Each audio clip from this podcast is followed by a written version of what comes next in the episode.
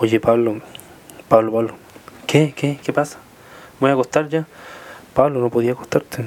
¿Por, ¿por qué no me puedo acostar? Muy fácil, porque tenés que grabar un nuevo episodio del podcast. Pero, ah, bueno, si esa weá ya pasó, ya, ya pasaron como no, sé cuántos meses ya, estoy choreado. Pablo, tienes que grabarlo. No, weón, que me da paja. Pablo, grábalo. Es que, es que me da paja, weón, si ya, ya, no sé, como que al principio fue divertido, pero ya como que ya, ya weo, ya play Pablo, podcast, podcast, podcast. Ya eh, weo, ya siempre estar grabando cada semana hablando pura wea. Pablo, es necesario. No, no, no es necesario. Graba tu cagada de podcast, por favor. Ya, ya, ya. Lo voy a grabar, lo voy a grabar. Ya, aquí estoy. Aquí estoy. ¿Estás feliz? Ya, me levanté, me levanté. Ya, me puse, los, me puse los pantalones. Estoy, pero no importa que te pongas pantalones si nadie te ve. Pero no importa, tengo que tener pantalones porque cómo voy a andar así, cómo voy a poner el poto en contacto con la silla. Eso te recuerda una anécdota, ¿cierto? Sí, me recuerda una anécdota. Podría partir con eso, ¿cierto? Quizá, quizá. Es terapéutico hablar de tu pasado, Pablo. Eh, ¿Tú creí? ¿Tú crees que es terapéutico? Sí, también de tu presente y quizás hablar de tu futuro, pero el futuro es incierto. El pasado es un recuerdo y el presente es un regalo. ¿Y de dónde sacaste eso, Pablo? Lo saqué de una toallita higiénica. Y no puedo. Pablo, eh, Pablo, déjate hablar de los memes que veía en Facebook. Eso a nadie le importa y nadie se va a reír porque nadie ha visto ese meme. Pero, pero Pablo, lo, publicaste en una historia. Sí, pero nadie ve tu historia, Pablo. Ya tenés razón, tenés razón. Vamos a mantener la referencia eh, lo más entendible posible porque esto la idea es que se la idea es que se escuche y se entienda esto no, no puede ser una conversación contigo mismo pero pero Pablo porque tú estás hablando conmigo ya estás teniendo una conversación contigo mismo pero pero mira cállate y graba ya ya respira respira no así no así no ya tranquilo tranquilo Pablo pusiste el teléfono en silencio se me olvidó ya pongámoslo en silencio ahí está no molestar eh, ya, pero, pero ¿cómo parto? Puta, ¿cómo partís todo tu podcast? Pero, sí, pero ya, digo digo el, el título, pero después, ¿qué, qué queréis que diga? Puta, Pablo, tú soy el, tú soy el que piensa, pero, pero tú también pensáis, no, porque yo soy tú, y tú soy yo. Entonces, ah, ya. Ah, verdad, habíamos partido con la anécdota del, del, poto en la silla. Ya, pero presenta primero, no partís con la anécdota todavía. Ya, ya, ya.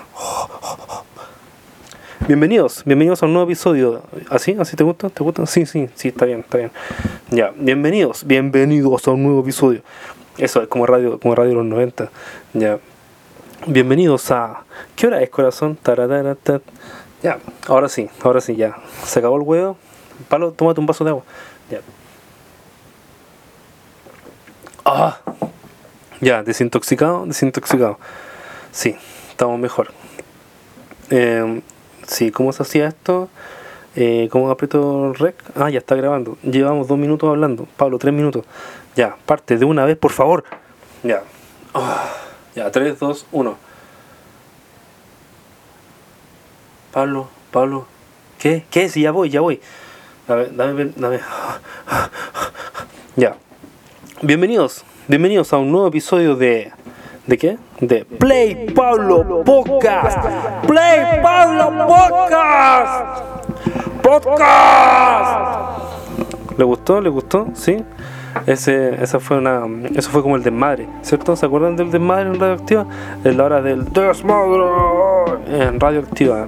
Bueno, y hablando de eso, ya estamos con un tema triste. Vamos a partir con un tema triste. Echaron a Freddy Guerrero de Radioactiva. ¿Lo echaron realmente? ¿Es huevo? No lo sé. Yo no he escuchado radio desde que supe que lo echaron y parece que talla la hueá. O sea, parece que no es nada talla y que realmente pasó. Así que nada, pues una pena. Se fue un grande. Eh, que claramente no vamos a dejar de escucharlo. Eh, claramente va a ser un, irá a hacer un podcast. Él ya tiene un podcast, pues tiene Planeta Imbécil.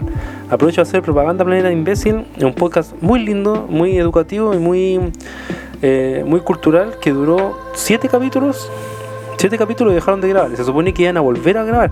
Se supone que iban a volver a grabar. Yo dije, oh, qué bacán. Cuando vuelvan a grabar ellos, voy a volver yo. Vuelve, vuelve Planeta Imbécil, vuelve Play Pablo Podcast.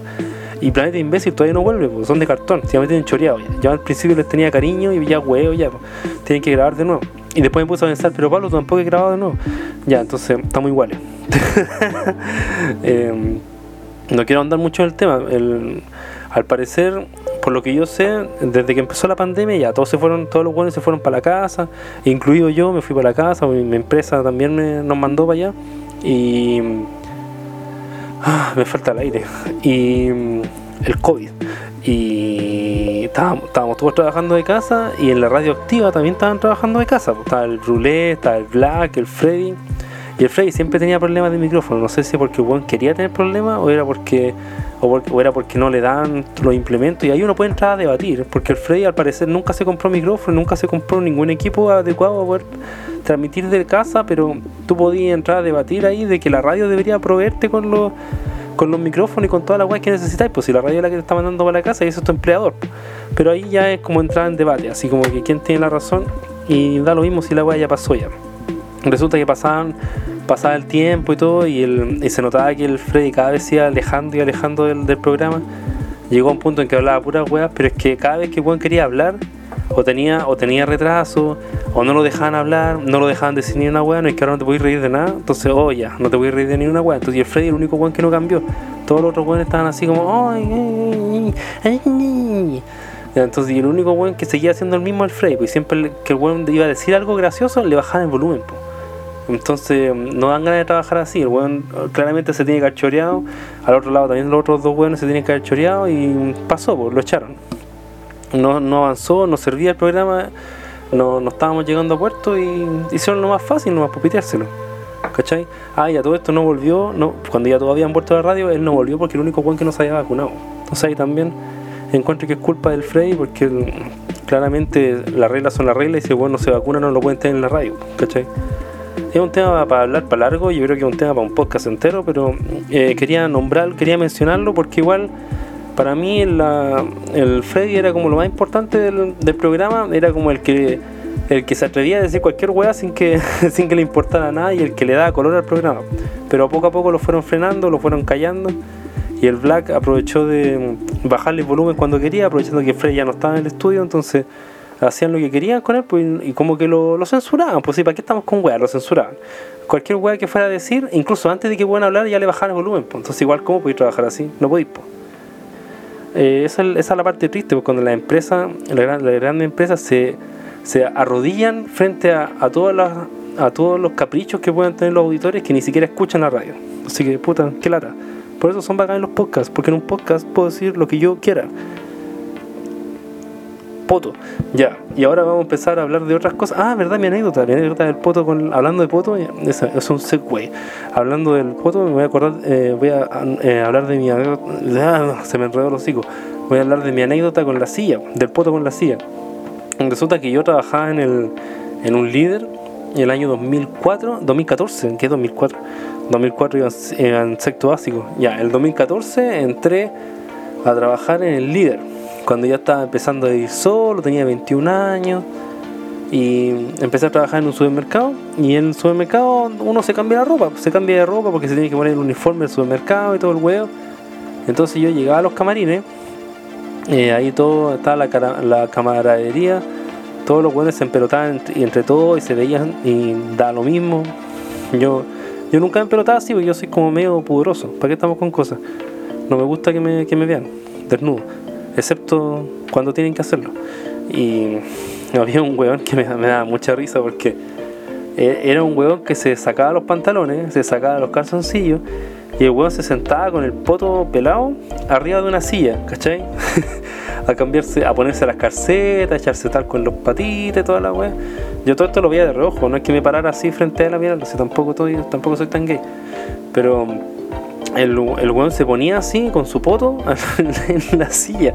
Y era muy gracioso porque tú después como que te da asco sentarte ahí, pues el weón puso todo su poto y vos, tú sabés que tú sabés que uno se mueve y camina todo el día en el líder, eh, en el supermercado, uy dije líder, uno camina todo el día en el supermercado sin nombre y, y va para allá, va para la bodega, va a descargar cajas, camina para allá, camina para acá, entonces el poto ya tuvo su ya tuvo su, su recorrido, ¿cachai? Entonces al final del día tú te sentás ahí y, y el asiento queda con algo de tipo, ¿cachai?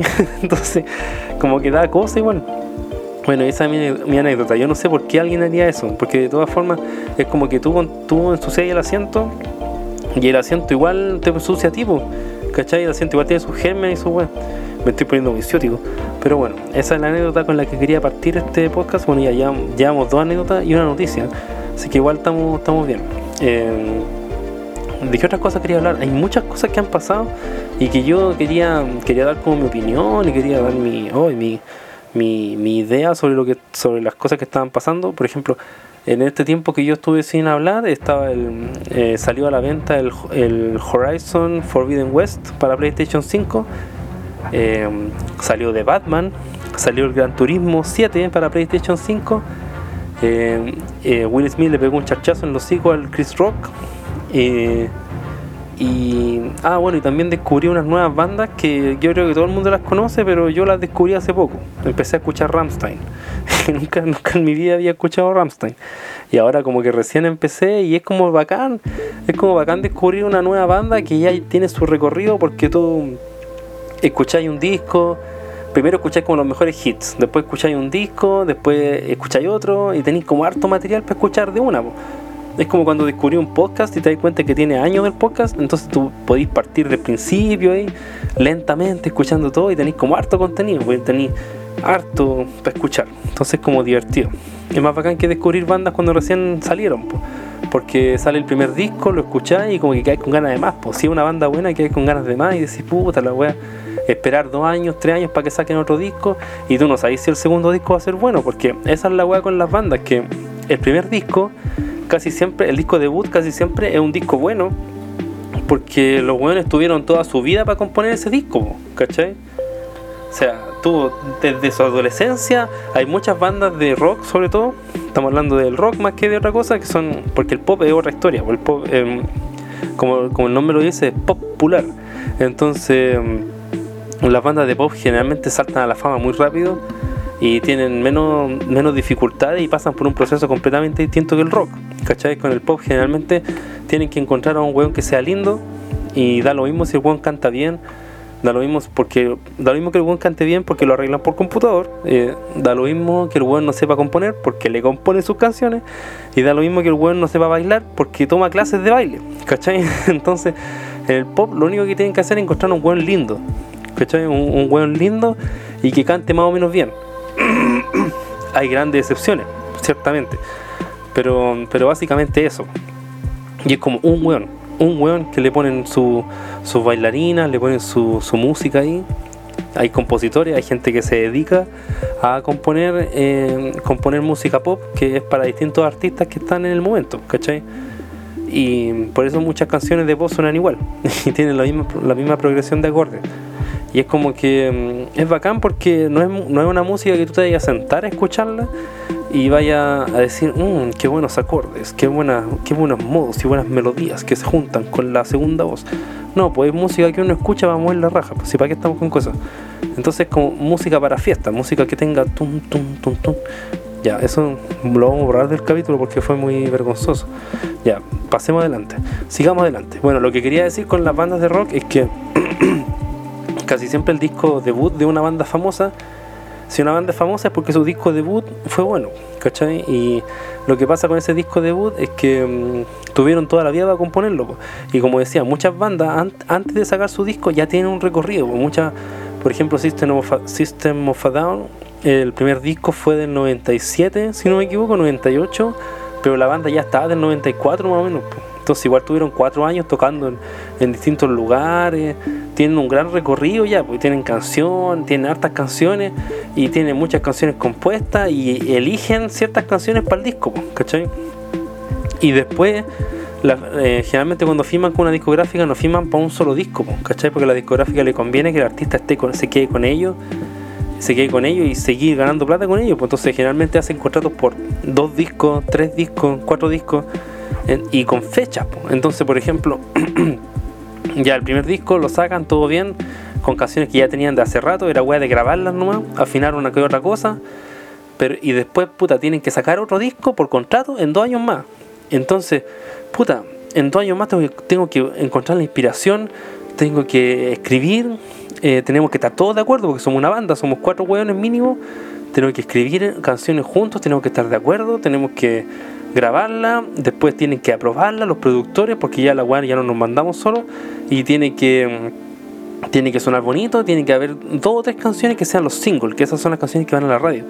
Entonces ya, ya es como más presión y más trabajo. Yo sé que hoy en día no es, no es tan así, porque hoy en día con las redes sociales y con internet eh, distinto el proceso, ¿cachai? las canciones se prueban al toque porque las tocan en los conciertos o las tocan en internet y las visitas y los likes son los que mandan. Pero en esos tiempos, las bandas que son que son de los 90, que partieron en los 90, 80, no era así, pues, no era así la wea. Entonces, ¿qué pasa? Que para el segundo disco generalmente la cagan porque no tienen mucho tiempo para componer y la idea es que sacar canciones, no, pues tienen que sacar contenido contenido. El contenido es como una palabra tan una palabra tan amplia hoy en día, ya vamos a hablar de contenido pero, pero eso viene después. Entonces, entonces, no sé por qué está hablando de esto, pero ya, eso es la, la, la wea. Que, eh, ah, cuando uno conoce una, una, banda nueva. Entonces, sí, pues del primer disco, el segundo disco, no sé se hace muy bueno y todo eso. Así que, bacán. Ah, pero después vamos a hablar de eso.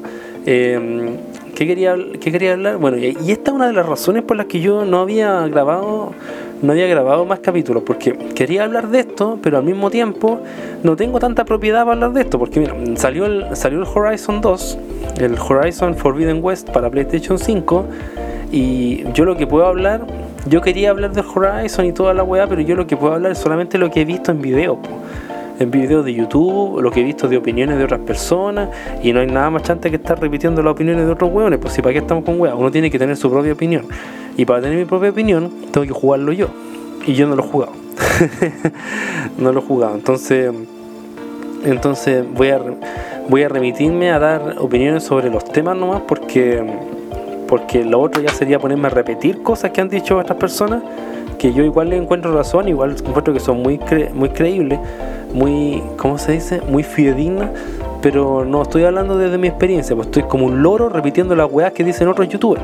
Y eso, eso es lo que hace mucha gente, pero a mí no me gusta. No me gusta repetir tanto las opiniones, me gusta que las cosas eh, en general salgan de mí. Entonces, nada, pues no puedo hablar del gameplay, no puedo hablar de, los supuestos errores que tiene el juego, que por lo visto en YouTube tiene varios. Ahora debe, debe haberse arreglado, pero en su lanzamiento la wea fue un, cyber, un cyberpunk. se mandaron un cyberpunk. ¿Y qué pasa con el cyberpunk? Que cuando el Cyberpunk salió, salió a la venta, eh, todo el mundo le tiró mierda, pues todo el mundo hizo cagar el juego porque, ay, que tiene muchos errores. Ya, pues ahora salió Horizon y salen errores y hay caleta de video y los buenos defendiendo el juego. Entonces me da risa, porque defienden uno y atacan el otro? ¿Cachai? Siendo que, siendo que el Cyberpunk es de un estudio que no tiene mucha plata, que no es muy grande, que digamos, y que el único gran éxito que tuvieron fue el de Witcher 3. Porque el de Witcher 2 tuvo un éxito moderado que lo, les dio para poder crear el de Witcher 3 y el de Witcher 1 fue así como un juego de nicho, es un juego de nicho que tuvo mucho, que es muy querido, tiene mucho, una, tiene mucha gente que lo sigue, pero es un nicho, no es así como un, blockbuster, no es como un Gears of War, no es como un, no sé, pues como un Halo, no es como, como un Uncharted, como un Mortal Kombat, ¿cachai? Son, The Witcher 1 fue así como un juego que que ni siquiera pegó mucho en Estados Unidos porque es un juego que está basado en unas historias, en unas novelas, por así decirlo. Es que no son novelas, son como libros de historias recopiladas, ¿cachai? Porque son como puras historias cortitas sobre este personaje que es el Witcher, el Geralt, el Follar, debería llamarse, porque el lo único que hace es follar, se lo folla todo. Ve una piedra y se la folla. El Henry Cavill, más encima Henry Cavill. Ya, entonces el, Witcher tenía, le vamos a decir el Witcher, ya no, le vamos a decir quieran. El Witcher tenía su historia, era famoso en Polonia, porque el estudio que, a todo esto, el estudio que hizo The Witcher es un estudio polaco que se llama CD Projekt. CD Projekt Red. Bueno, yo creo que todo esto lo, hay muchas cosas que ya está una pausa. Hay muchas cosas que a mí me gusta hablar y yo no sé si la gente que me escucha ya lo sabe o son cosas que tengo que explicar. Así que opto por explicar todo. Yo sé que quizás alguien que está escuchando sabe así como, oh, bueno, si CD Projekt Red, todo el mundo conoce CD Projekt Red. Lo sé, lo sé, pero mucha gente, hay mucha gente que no sabe y la idea es dar contexto y que la gente no pregunte por el contexto, porque si alguien pregunta por contexto, te la comes sin pretexto. ya ese fue el Pablo adolescente que salió un rato, unos segundos al aire. Ya, entonces estábamos hablando del Geralt. Ya, está el Geralt con su historia, con mucho folclore, mucho folclore polaco, con la brujita, con los monstruitos, los enanos, la elfa y los elfos. Entonces, eh, este estudio quería hacer un juego que fuera como un homenaje a este personaje. un homenaje a este personaje, que era, que era el de Witcher. Y, un estudio chiquitito, ahí le costó, le costó harto. Ese, juego es, como muy, es muy arcaico. Me da risa porque salió en el 2007, y el mismo año que salieron juegos como Uncharted, como Gears of War, no, Gears of War salió en el 2006, eh, como Bioshock, que son así como portentos gráficos de su tiempo, eh, salió un año antes que el GTA 4. Eh, salió el mismo año, el 2007, el mismo año del Assassin's Creed o el Assassin's Creed salió en el 2006, pero bueno, estamos hablando de que salió en, en una época, salió en un año donde los juegos ya estaban empezando a tener gráficos buenos, sí, gráficos realistas, con efectos de sombra, con, con el Unreal Engine 3, con era cuando los juegos, cuando los monos ya dejaban de parecer monos y parecían personas. Fue una, la época cuando fue el cambio de la PlayStation 2 a la PlayStation 3, de la Xbox a la Xbox 360 y Nintendo es como Nintendo, este, ese fue el año donde Nintendo ya dejó de preocuparse por los gráficos y se fue más por la jugabilidad, donde sacó la Nintendo Wii para agarrar a todo el público casual, casual. Y, pero eso ya es otra historia. Entonces, este juego, el de Witcher 1, salió el año 2007 y se veía como que había salido hace 5 años. ¿Cachai? O sea, tenía unos gráficos malos. ¿Para qué estamos con web? Eran gráficos malos. Era así como un juego bastante que salió desfasado. Y se entiende, en este caso se entiende porque no es un juego que lo hizo una empresa multinacional como Ubisoft o, Microsoft o no sé, o, Sony, ¿cachai? Es un estudio pequeño, un estudio pequeño y se entiende que lo hayan hecho así porque puta, hicieron lo que pudieron. Y, que tuvo mucho éxito en Polonia. De hecho, el gobierno de polaco estaba orgulloso de lo que habían hecho porque era como vacampo.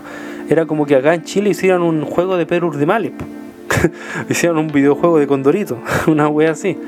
Entonces, ahí fue donde agarraron más, ganaron una harta plata y hicieron The Witcher 2, que ese fue ese fue como el juego el primer juego que hicieron para consola, porque el The Witcher 1 trataron de hacer, un port y no pudieron, porque el juego ya estaba tan estaba una, una, era como un, un, laberinto de la programación en PC y esa wea traducirla a la PlayStation 3 o la Xbox, no, se fueron a la cresta, no pudieron sacarlo.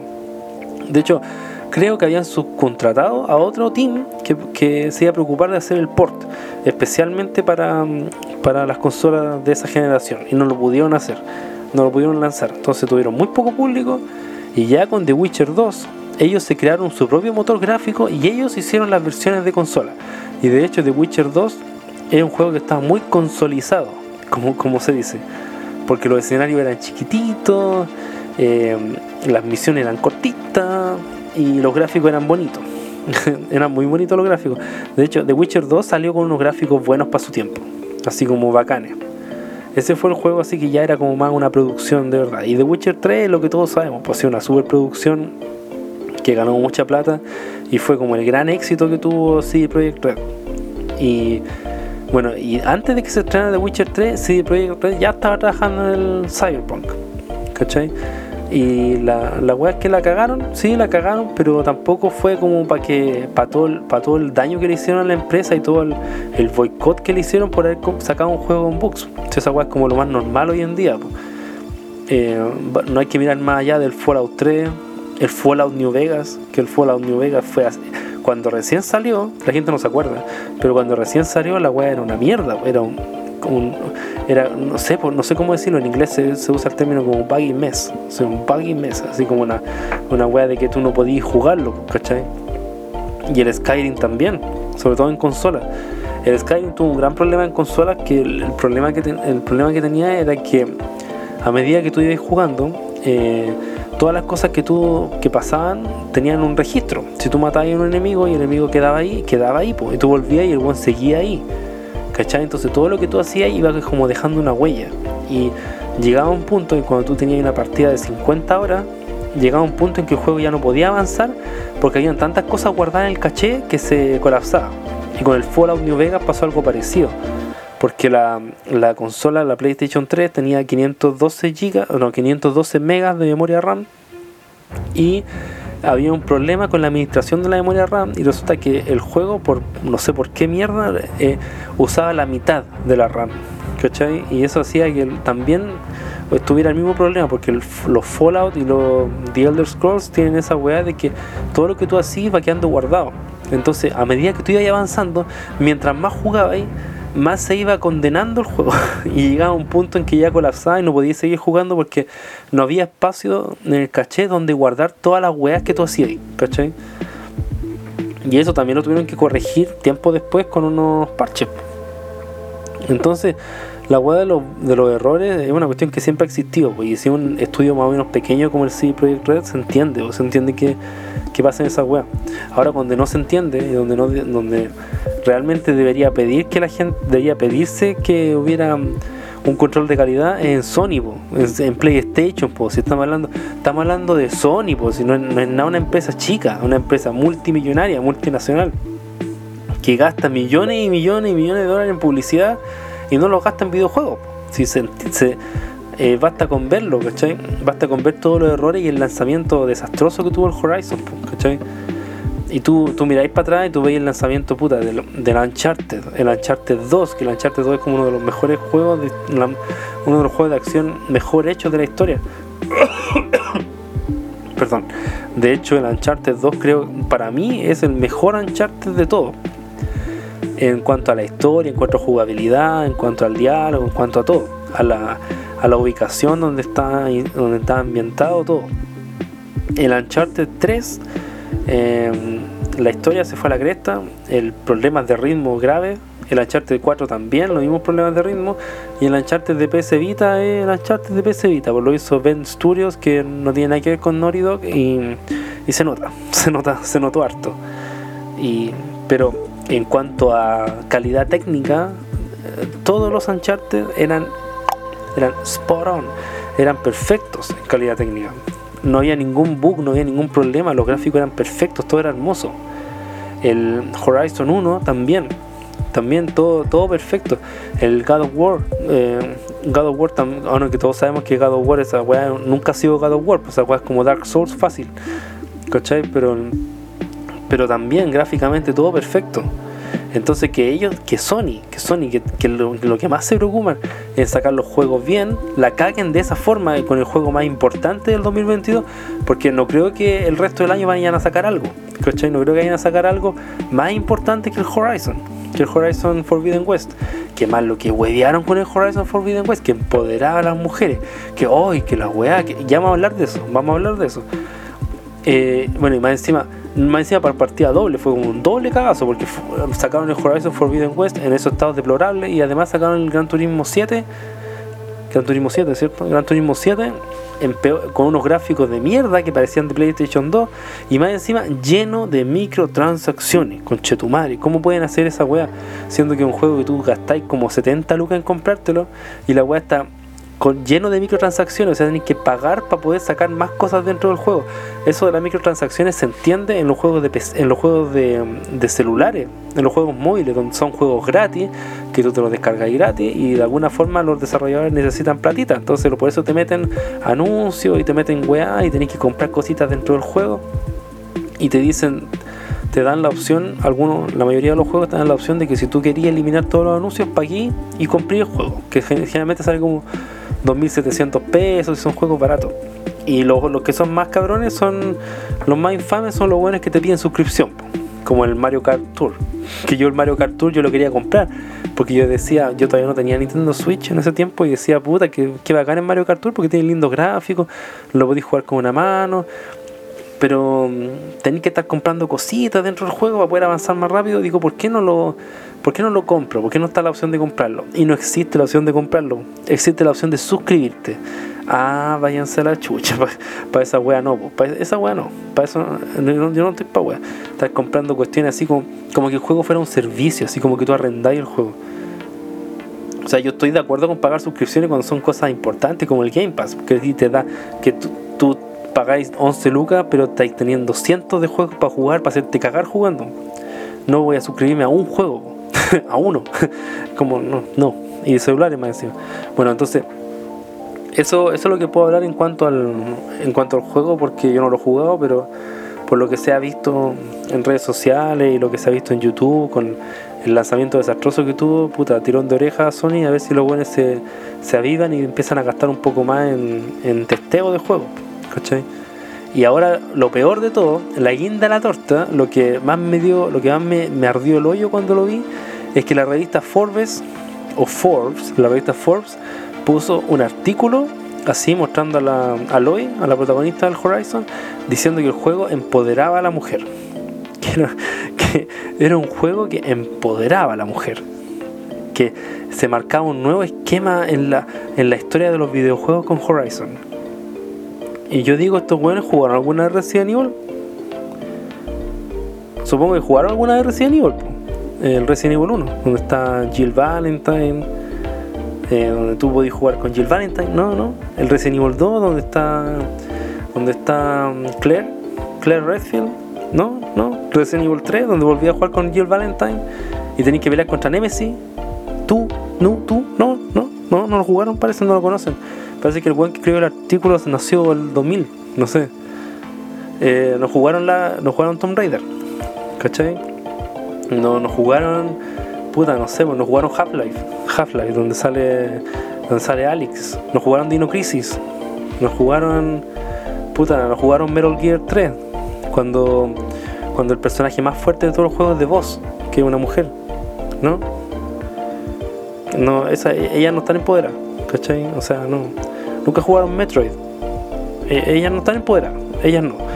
O sea, no sé, por Lara Croft que se metió sola a, inspeccionar una, tumba, que peleó contra dinosaurios, weón, que puta, eh, Jill Valentine, que Jill Valentine es como lo, para mí es como el tope, así en la mina que la mina que pudo sobrevivir a una mansión llena de zombies sola, po, ¿cachai? Que salvó a Chris, bueno, según el personaje que eligiera, pero después la buena se escapó de Raccoon City sola, po, ¿cachai? Peleando contra Nemesis. Entonces, puta, yo digo, esa weá sí que, para empezar, para mí el empoderamiento no es tema, porque si tú decís que estás empoderada, es porque no lo estáis, porque, ¿por qué vaya a decirlo si esa weá se demuestra? Bueno, pero eso ya es otro tema. Porque uno estamos en la época donde uno tiene que decir lo que es para sentirse bien y validarse en redes sociales, como, como, como estúpido. Pero eso es lo que yo no entiendo, ¿por qué el weón de Forbes, por qué tiene que ser el Horizon? ¿Por qué tiene que ser justo ahora, el año 2021, el Horizon? ¿Por qué Juan de Forbes no escribió ese anuncio, ese, ¿por qué no escribió ese, archi- ese artículo el año 96? ¿Por qué no lo escribió el año 2000? ¿Por qué no lo escribió el 98? Puta, ¿por qué, no sé, por qué no lo escribió el 2005? ¿Por qué, por qué lo escriben ahora? ¿Por qué, por qué ahora, por qué ahora hay empoderamiento femenino? Y, y lo que pasó antes no era empoderamiento. ¿Me pueden explicar? Es que eso es lo que yo no, eso es lo que yo no entiendo. O sea, la Aloy eh, pelea contra dinosaurios robóticos, qué sé yo, eh, salva personas, eh, ya.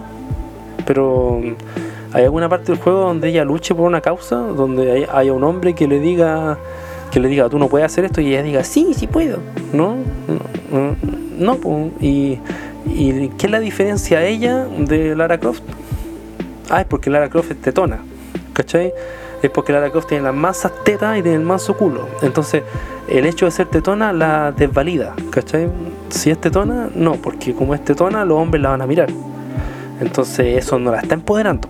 Lara Croft, si, Lara Croft hubiera sido plana y hubiera estado así como, en vez de usar chore y manga corta, hubiera estado así como tapada entera, tapada entera con una túnica y con, así, igual que en, no sé, igual que en Siria, eh, ahí habría sido empoderada. Y, y si en vez de dispararle a los dinosaurios, al dinosaurio gigante que, tiene que luchar con eh, todos los enemigos con los que dispara, eh, con los que pelea, en vez de dispararle, le hubiera, no sé, hubiera hablado con ellos, eh, así, ahí sí. Pero es que, pero Aloy, Aloy sí empodera, porque Aloy, no, no sé, porque ah, no entiendo, no entiendo. Y esa es la weá que yo, yo encuentro estúpida, porque la gente, sobre todo las nuevas generaciones que, que están recién entrando al mundo de los videojuegos, eh, leen estos artículos y se lo creen, po. leen los artículos y se lo compran, pues, y los que somos un poco un poco más viejos y tenemos y conocemos la, la industria y, con- hemos jugado juegos antiguos, juegos puta, juegos de cuando cuando recién empezaron y, y hemos crecido viendo viendo personajes como puta como como The Boss, personajes como Alex, personajes como como Lilith de Borderlands, como Tiny Tina, como no sé, pues personajes, incluso incluso la mina del Gears of War, que no me puedo acordar cómo se llama. ah, Kite, Kite Díaz del, del Gears of War que salió en 2019. Ese, de hecho, ese es como un ejemplo bien contundente, porque Kite, Kite Díaz del Gears of War 5 es un personaje femenino súper fuerte.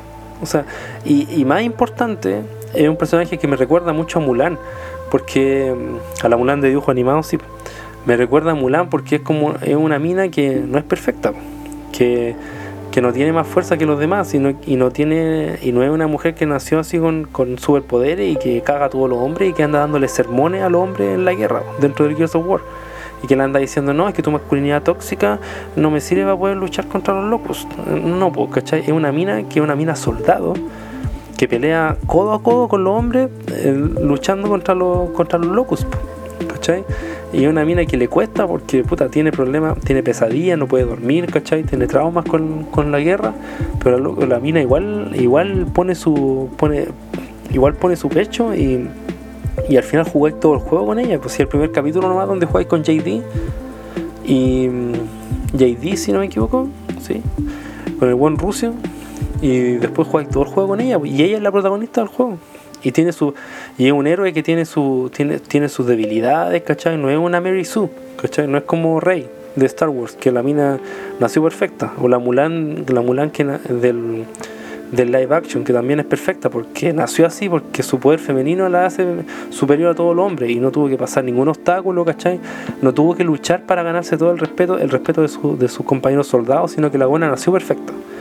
Porque esa es la, ese es como el mensaje que le están dando a la sociedad ahora. Tú eres perfecta porque eres mujer. O sea, tú no, no luchas contra, contra ninguna adversidad y no tienes ninguna, ningún problema que solucionar, ningún conflicto interno porque tú eres perfecta, tú eres plena. ¿Cachai? Y ese es como un mensaje súper dañino, encuentro yo, porque no te enseña a crecer como persona y no te enseña a superar los obstáculos de la vida. ¿Cachai? Te dice que tú eres perfecta y tú naciste así y, y todo el mundo está mal.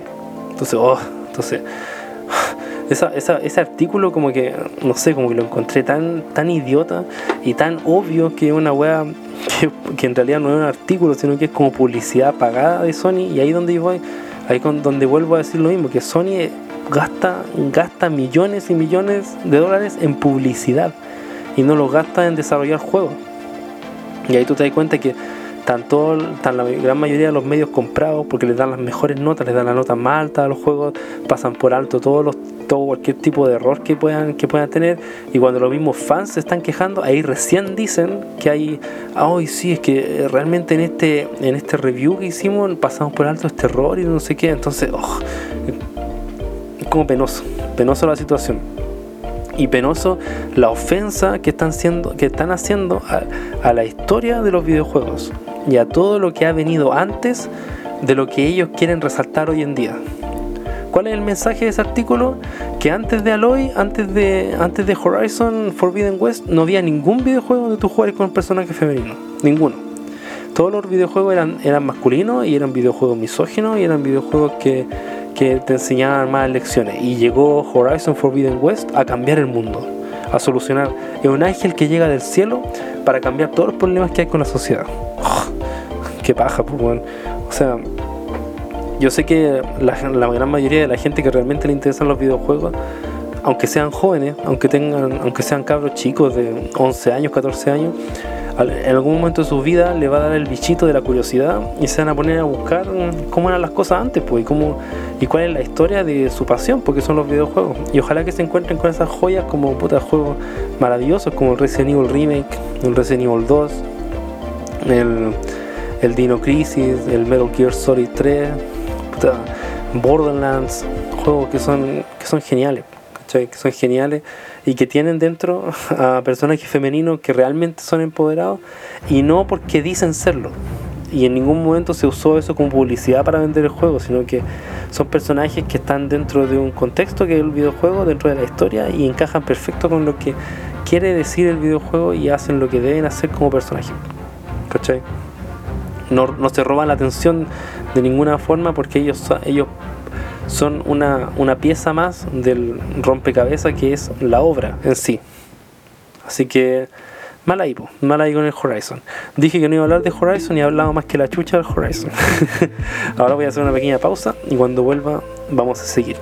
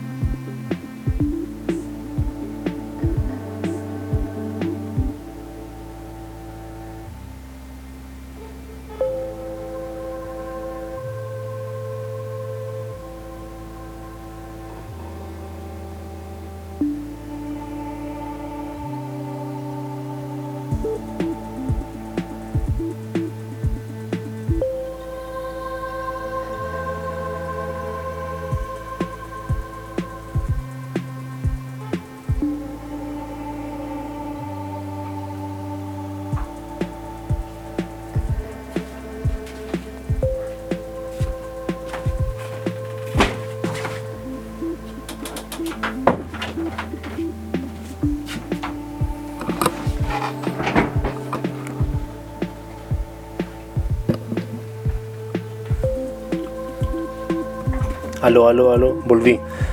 Bueno, no lo quise pausar porque la otra vez lo pausé y la weá se me, se me, se me hizo cagar todo el file. Tuve que hacer dos files juntos y dejarlo así como unido.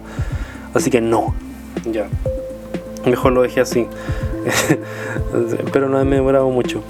Bueno, eh, cambiando de tema, cambiando de tema, al, el Horizon Forbidden West y el Gran Turismo 5 no fueron los únicos juegos que salieron este último tiempo.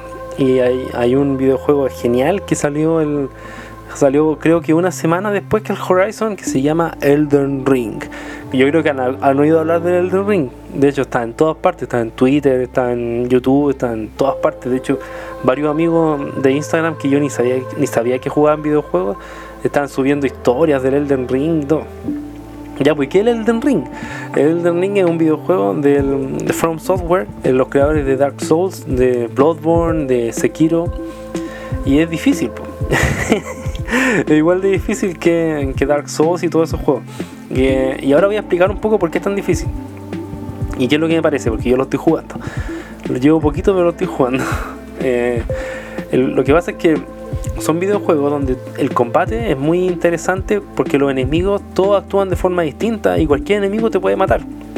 No es como esos juegos donde hay enemigos chicos que uno sabe que nunca los van a matar. Nunca, un enemigo chico nunca te va a matar, que son como los enemigos que están ahí para como hacerte sentir bien, para matarlos tú y sentirte poderoso. Aquí en el Elden Ring todo, es todo lo contrario. El juego está hecho para que tú te sientas débil, porque todos los enemigos te pueden matar.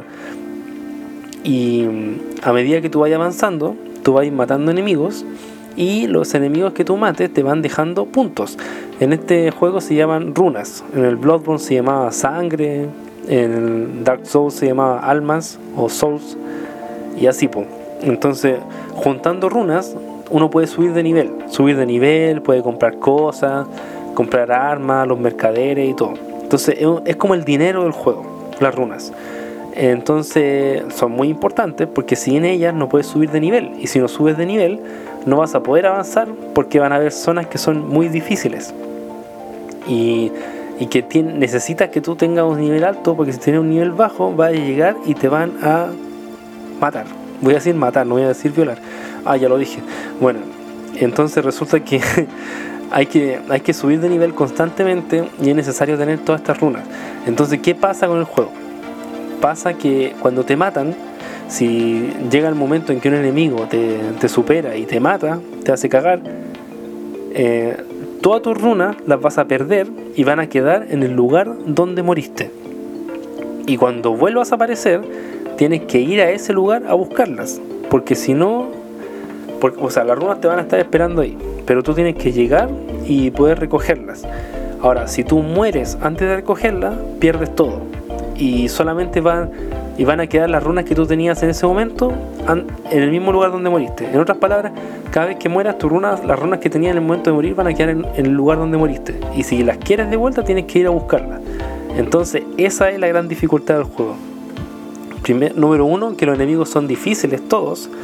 Cada uno tiene sus patrones de ataque distintos, tiene sus debilidades, sus fortalezas, y uno tiene que acostumbrarse a conocer a los enemigos y saber cómo matar a cada uno. Por ejemplo, hay enemigos que son blindados y esos enemigos no pueden matarlo con una espada. Aunque tenga una espada buena, no les va a hacer mucho daño porque están con armadura.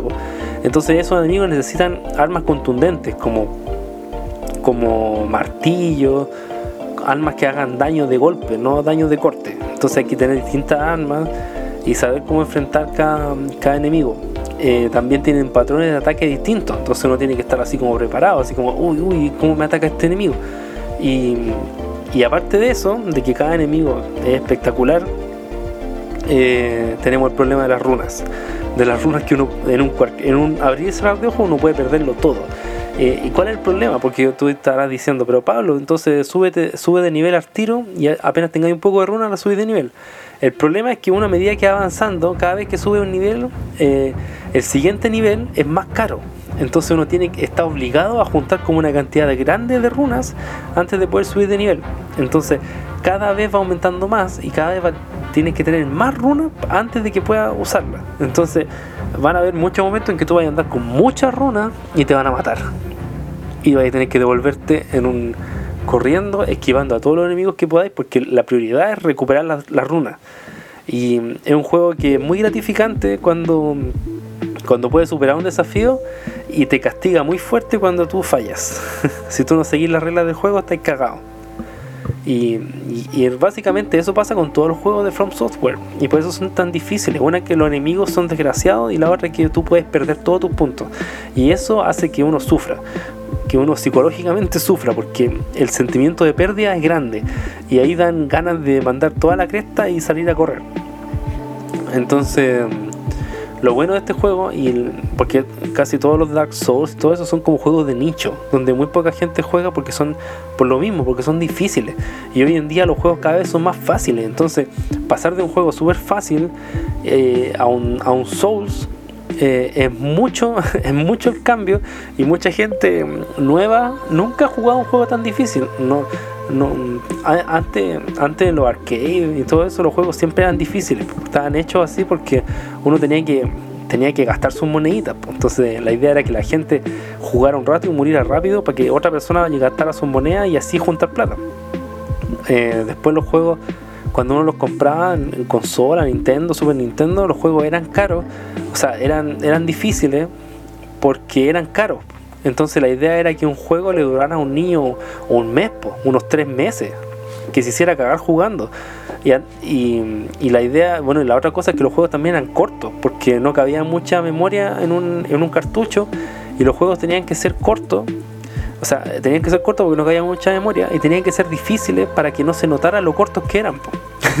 Entonces la dificultad siempre fue una herramienta en ese tiempo. y, con el tiempo se ha ido perdiendo la dificultad porque obviamente es un juego muy difícil, la gente se frustra y no juega. Y,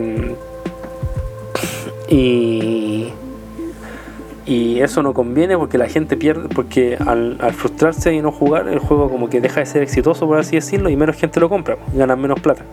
Entonces llegaron los Souls, el Dark Souls salió en 2011 y de ahí para adelante han salido varios juegos de ese estilo que son difíciles y la gente busca dificultad, los compra porque le gusta la dificultad. Son juegos desgraciados, son juegos que te pueden romper como persona, te pueden quebrar el, alma, pero puta que son divertidos.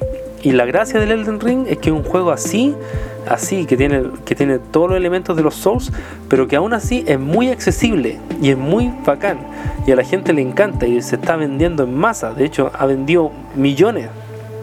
¿Y por qué? Porque es de mundo abierto.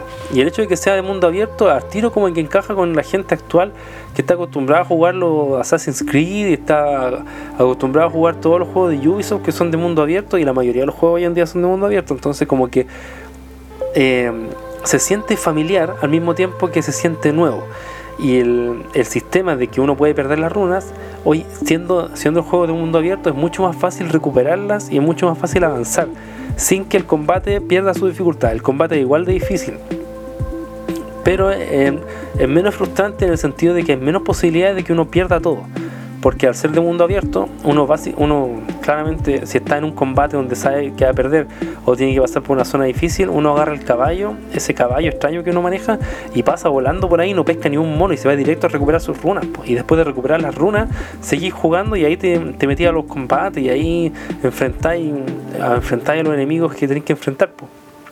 Y la otra weá es que cuando tú sabís que vas a perder, cuando veis que ya te están superando el número y que puta, vaya a morir, te vaya a un lugar seguro, así que los enemigos te sigan a un lugar seguro, cosa que si tú te morís, vaya a buscar la runa a un lugar seguro. Y esa weá antes no se podía hacer porque los, Souls eran juegos que pasilleros, eran juegos donde tú estás como en laberintos, por así decirlo, eh, luchando contra enemigos. Y si tú morías ahí, tenías que pasar por todo ese laberinto y no podías saltarte los enemigos. Po. Entonces suponte que tú pasabas por un pasillo, por así decirlo, que tenía tres enemigos difíciles y en el tercero te mataban y aparecía ahí al principio del pasillo. Tenéis que pasar por el pasillo y tenéis que saber pelear con los tres hueones y ganarle. Porque si uno de esos hueones te mataban, cagaste. ¿Cachai? Y no podías saltártelo porque los pasillos eran angostos y los hueones son grandes y no dejan pasar. Entonces, esa dificultad extra no está en el ring. ¿Eso hace que sea malo? Para algunas personas sí, para otras personas no, para mí no. De hecho, para mí se me hace mucho más accesible y mucho más disfrutable el juego. Y es muy bueno, muy divertido. Y los enemigos son eh, muy imaginativos. hay todo tipo de enemigos. Hay todo tipo de enemigos. Y hay cosas que... Y la gracia de estos juegos que son muy impredecibles porque hay enemigos que son gordos y grandes y tú decís, ah, este enemigo pega fuerte y se mueve lento. Y resulta que el weón pega un salto de donde está y cae arriba tuyo. y tú decís, concha tu madre, me cago. Y perdí toda mi runa. Entonces son juegos que son muy impredecibles y son muy divertidos. Por eso mismo, porque están constantemente impresionándote y constantemente rompen tu rompen todo tu esquema de lo que tú pensáis que iba a pasar más adelante. Entonces, quiero terminar este capítulo del podcast. Quería hablar de más cosas, quería hablar de muchas más cosas, pero se me está acabando el tiempo. Y mm, después de una hora, como que esta weá colapsa. Así que quería, quería terminar el podcast hablando sobre Elden Ring y mm, lo recomiendo. Este juego puedo hablar con propiedad porque yo lo he jugado. Llevo 11 horas jugando. Debería llevar mucho más, pero es que mm, la vida de un hombre, de un hombre adulto es complicada. Y y lo recomiendo encarecidamente a todas las personas que quieran jugar un videojuego muy divertido, muy desafiante y muy gratificante. Así que denle nomás, es muy divertido. Cómprenlo, está para todas las consolas, está para Play 4, para Play 5, para Xbox One, para Xbox Series, para PC. Y además lo bueno de este juego es que es genial para From Software, porque mucha gente va a jugar al, Elden Ring y va a comprarse los Dark Souls. De hecho, yo me compré el Dark Souls 1 después de jugar el Elden Ring porque me, encantó y ahora quiero jugar todos los juegos de From Software. Yo en su tiempo jugué el Bloodborne en PlayStation 4 y bueno, en ese tiempo no entendía mucho cómo se jugaban los Souls y sufrí caleta, sufrí mucho, perdí, perdía mis puntos a cada rato. Eh, no sabía cómo enfrentar los, enemigos y todo y sufrí caleta, de hecho me frustré, pero avancé mucho, avancé, avancé un montón, llegué hasta una parte que es como una biblioteca y ahí como que dejé de jugar. Y lamentablemente ya no puedo jugarlo porque no tengo Play 4, así que... Eh, perdón, desearía que algún día lo sacaran en PC para poder disfrutarlo. Y, y nada, nada eh, se lo recomiendo, es muy divertido. Ah, quería hablar de otras cosas, quería hablar de Batman, porque fui a ver Batman, quería hablar de, del charchazo Will Smith, pero creo que ya creo que ya no me queda tiempo, lo voy a dejar para el próximo podcast. Y quería hablar sobre las bandas, pues, sobre, sobre Avenged Sevenfold, sobre Ramstein, eh, sobre Zebra Head, Death. Tampoco había escuchado nunca Death y ahora lo descubrí. Death se escribe. Así que se los recomiendo, se los recomiendo encarecidamente y voy a aprovechar de, recomendar de recomendar un disco para la gente que lo quiera escuchar y que esté aburrida en su que esté aburrida en su día a día. Les voy a recomendar el siguiente disco que no me acuerdo cómo se llama lo estoy buscando en, este, este, momento. Si me dan un segundo lo encuentro el tiro. Que lo estaba escuchando y me, me encantó. Es un disco de Zebrahead. Zebrahead tiene montones de tiene montones de álbumes, me he estado dando cuenta. Es de, esas bandas que tú, si alguna vez has jugado videojuegos, te vas a conocer a Zebrahead. Quizás no, quizás no la conoces así, pero si te pusieran una canción, eh, quizás la, reconocerías. ¿Por qué? Porque esta banda está como muy relacionada con los videojuegos y, y sus canciones han salido en muchos juegos que estuvieron de moda en los años 2000. Por ejemplo, en Tony Hawk eh, salió salió en SmackDown vs. Raw, salió en Flat Out, em, en el nuevo Tony Hawk, Tony Hawk 1 eh, más 2 también salió. Entonces es una banda que es como bien cercana al mundo de los videojuegos, igual que Breaking Benjamin y todas esas bandas. Entonces yo les recomiendo el disco Walk the Plank. Walk the Plank. Walk the Plank. Así se pronuncia, ¿no? Bueno, se escribe Walk the Plank eh, de Zebrahead. Es un disco que salió el año 2015 eh, de 13 canciones que me gustaron la mayoría, la mayoría muy buenas. Muy buenas. De hecho, encuentro que ese disco es mejor que el último que sacaron, el Brain Invaders. El Brain Invaders salió el año 2019 que tiene una pura canción que, me, que me, se me quedó dando vuelta, el All My Friends Are Nobodies, que, es súper buena y además que la versión que está acá en Apple Music tiene, es como la versión del Deluxe, que creo que también está en Spotify, y viene con, con la versión acústica de esa misma canción, de All My Friends Are, no, Nobodies. To all my friends who had enough. Ya, esa. esa misma. Esa canción sale en el Tony Hawk, en el último Tony Hawk. Así que les recomiendo ese disco, espero que lo escuchen y yo creo que les va a gustar. Si les gusta el rock, les, va a gustar. Es como, es como bien 2000. Me da risa, esta banda es muy 2000. Se escucha, uno puede escuchar como los últimos discos y se escucha como esas canciones como American Pie y esa, y wea. Así que, así que eso. Espero que hayan disfrutado este, este capítulo. Se me olvidó dar mi nombre, mis redes sociales. Em, para los que para los que no me conocen, soy Cool Charlie 619. Cool Charlie 619. Ese es mi ese es mi Instagram. Tengo un Instagram de este podcast, pero no lo estoy usando y de hecho voy a publicitar mi podcast en, en mi Instagram normal, ¿no? Así que se escribe cool, así como C O O L y Charlie. Cool Charlie 619. Ese es mi Instagram, ahí donde publico todas mis fotitos. Eh, me encanta sacar fotos, así que siempre tengo, siempre tengo algo. Me encantan las fotos y me encantan los memes, así que lo que, lo que sobra, lo que siempre hay a destajo son fotos y son memes y caídas en skate.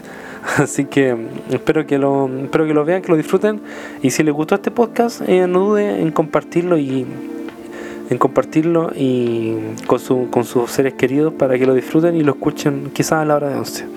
Ya, me despido. Que lo pasen muy bien Em, que se mantengan a salvo y felicidades, un aplauso para todos, un aplauso. Un aplauso porque ya el, desde el 14 de abril se va a permitir el no uso de mascarilla en lugares públicos, así que sigamos así y ya vamos a empezar a ver boquitas, pues. ya estoy, hemos visto puros ojos.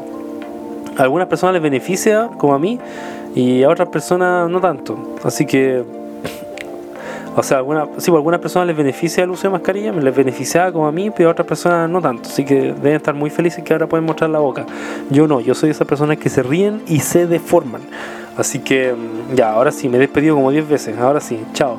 Cuídense y pásenlo bien con sus seres queridos. Nos vemos en un nuevo episodio de Play Pablo. Me, salió un gallito justo al final. Ahora sí. Play Pablo Podcast.